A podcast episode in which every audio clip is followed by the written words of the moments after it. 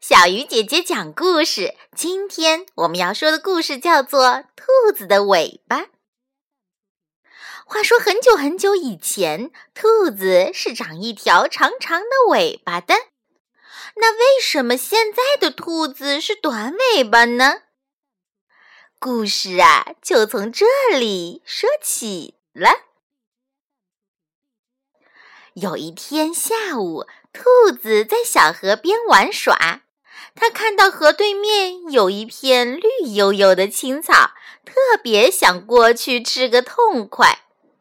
可是兔子不会游泳，这可怎么办呢？忽然，河里扑噜一声，一只老乌龟游到水面上来了。兔子眼珠子滴溜溜的一转，就有了个主意。他跟老乌龟说：“乌龟大爷，听说在这条河里，你的孩子很多很多，是吗？”老乌龟听了很高兴，说：“是啊，是啊，在这条河里，我的孩子数也数不清。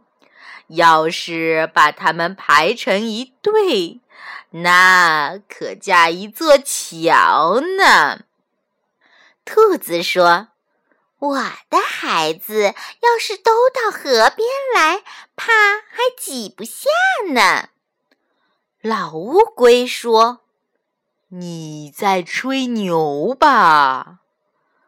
兔子说：“不信，咱们比一比，看谁的孩子多。”老乌龟问道：“怎么个比法呢？你把孩子都叫上来，浮在水面上，从河这儿到河那边排成一行。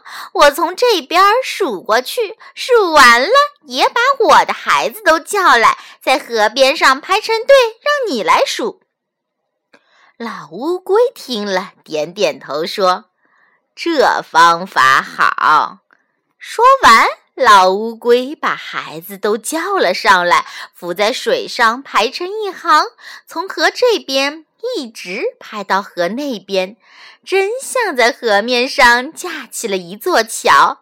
兔子一边跳一边数着：“一、二、三。”数着数着，就数到了对岸了。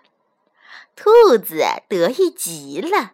一面跳上岸，一面说：“哈哈，我可没有孩子，老乌龟，你上了我的当了。”可兔子高兴的太早了，它跳上了岸，那条长长的尾巴却还拖在河水里。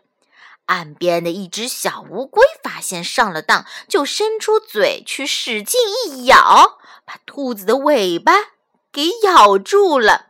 兔子顿时慌了神，它使劲儿一拉，尾巴就真断了，只留下了短短的一截。从此以后，兔子兔孙也只有短短的一截尾巴了。亲爱的小朋友，如果你是兔子，想要过河，你会怎么做呢？好了。小鱼姐姐讲故事，今天就到这里了。小朋友，我们明天再见。